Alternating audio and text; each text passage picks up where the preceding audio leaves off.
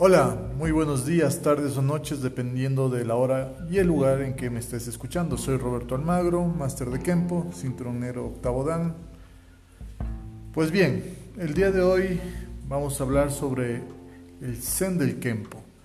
Para hablar del Zen del Kempo, básicamente tenemos que entender dos cosas. Primero, el pensamiento de Parker, en que cómo Parker visualizó, conceptualizó el Kempo filosóficamente y definir primero la palabra Zen. La palabra Zen es un término chino que se utiliza mucho dentro de la filosofía budista y se caracteriza por potenciar la meditación o, la, o el pensamiento lógico, ¿ok? A través de paradojas, a través de diferentes frases que te permite a ti como practicante poder desarrollar la capacidad de analizar, básicamente, ¿ok? Entonces el Zen se lo conoce con, sería un término japonés, en China se diría chana, que a su vez viene de una palabra en sánscrito que se, se llama dhyana.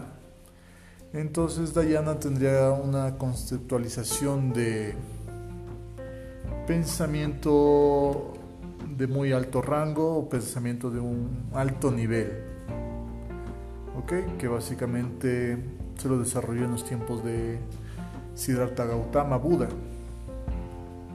que también se podría considerar como la iluminación.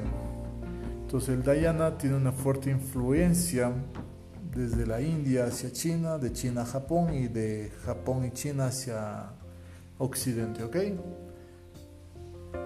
Dhyana también tiene un significado como conocimiento o sabiduría. ¿Vale? Entonces, eso es lo que viene a ser el Zen. Ahora vamos a determinarnos en el Zen de Parker, ¿ok? Entonces, cuando Parker desarrolló el American Kempo, no solo desarrolló un sistema de defensa personal, sino también un sistema filosófico que ayuda a manejar la calidad de vida del kempoísta. Entonces, como en conferencias anteriores habíamos conversado o, o hablado, el Kempo, la parte física del Kempo solo representa un 20% del sistema. Entonces, ¿de qué está compuesto el otro 80%? Pues bueno, una gran parte es la filosofía, de cómo se vive como kempoísta. Es bien sabido que muchas de las veces el Kempo, muchas de las discusiones de entre kempoístas se van en la parte física. Y de ahí que muchos critican que si se mueve bien, que si se mueve mal, que si hace perfecto o poner el dedo meñique bien, o que si giró bien, si desarrolló el torque, si desarrolló el backup más, etcétera, etcétera, etcétera, ¿ok? Pero muy pocos buscan o se adentran en el conocimiento más profundo del Kempo. De hecho, el señor Parker nombra en sus libros de Infinity Insights into Kempo, que se traducía como los profundos caminos del Kempo, básicamente sería como una traducción más cercana.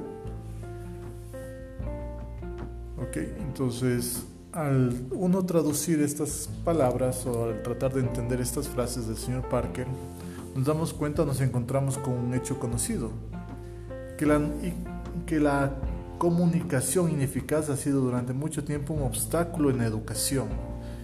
Los maestros no estamos comunicando bien el Kempo o por desconocimiento o por flojera, simplemente, porque no me da la gana de estudiar o porque yo simplemente estoy en mi zona de confort y hasta ahí. Entonces yo ya estudié, yo ya sé y tienen como una barrera del saber todo al respecto.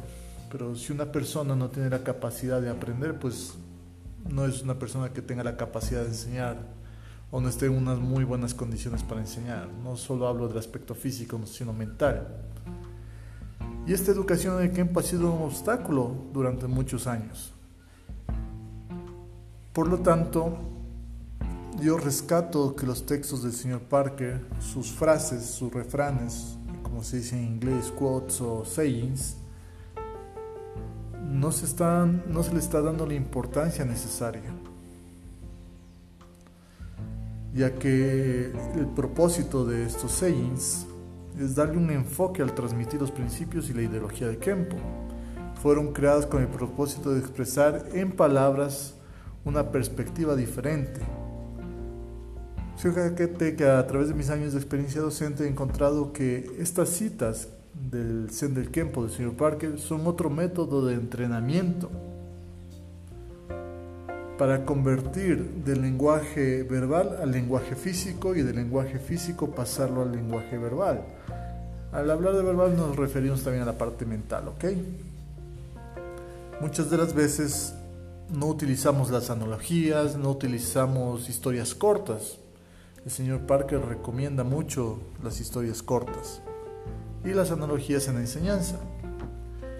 En el mismo libro del Zen del Kempo, el señor Parker dice que se arrepiente profundamente de no haber anotado sus ideas en su juventud, en su adolescencia, ya que eso le hubiera ahorrado mucho tiempo de, y mucho trabajo en el desarrollo del Kempo.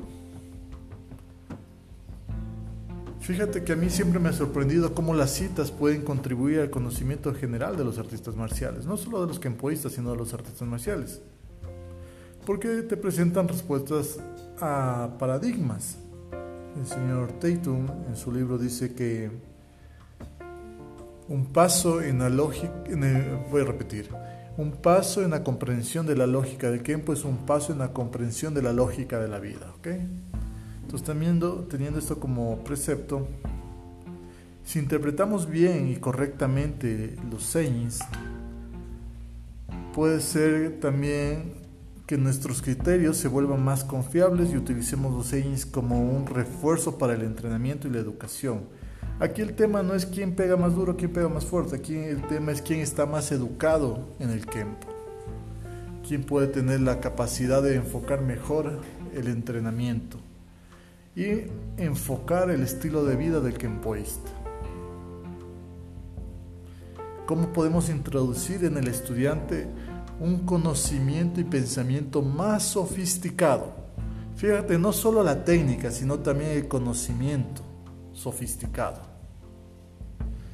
A menudo encontrarás que necesitas un mayor escrutinio y el escudriñar más automáticamente esto te conduce a conocer el tema más en profundidad y a desarrollarlos de mejor forma, ya que por la necesidad de tratar de transmitir el conocimiento, pues necesitas conocer más.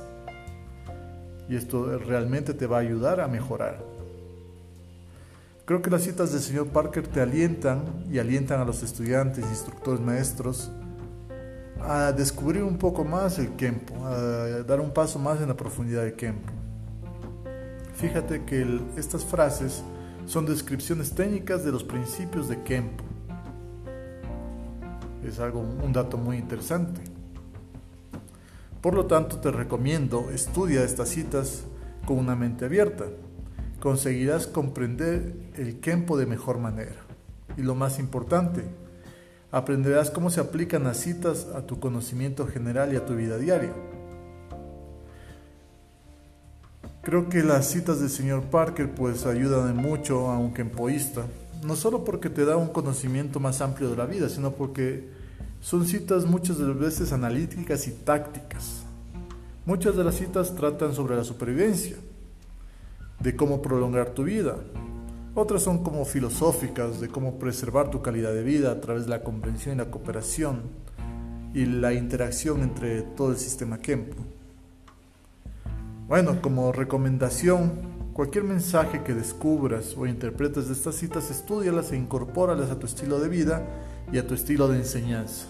Esto te permitirá ayudar aún más a tus estudiantes y aumentará tu conocimiento del campo. Y aumentará aún más la construcción de tu carácter. Con este fin te deseo éxitos en tus esfuerzos por implementar las citas tan enriquecedoras que tenemos en el American Kempo a tu entrenamiento personal, a tus enseñanzas y a la transmisión del American Camp. Así que muchos éxitos en esto. Quiero despedirme contigo con una frase, con un verso que dice que si un, movimiento entra, úsalo y triunfa. Si un movimiento no usas, fracasas. Nos vemos en el próximo audio.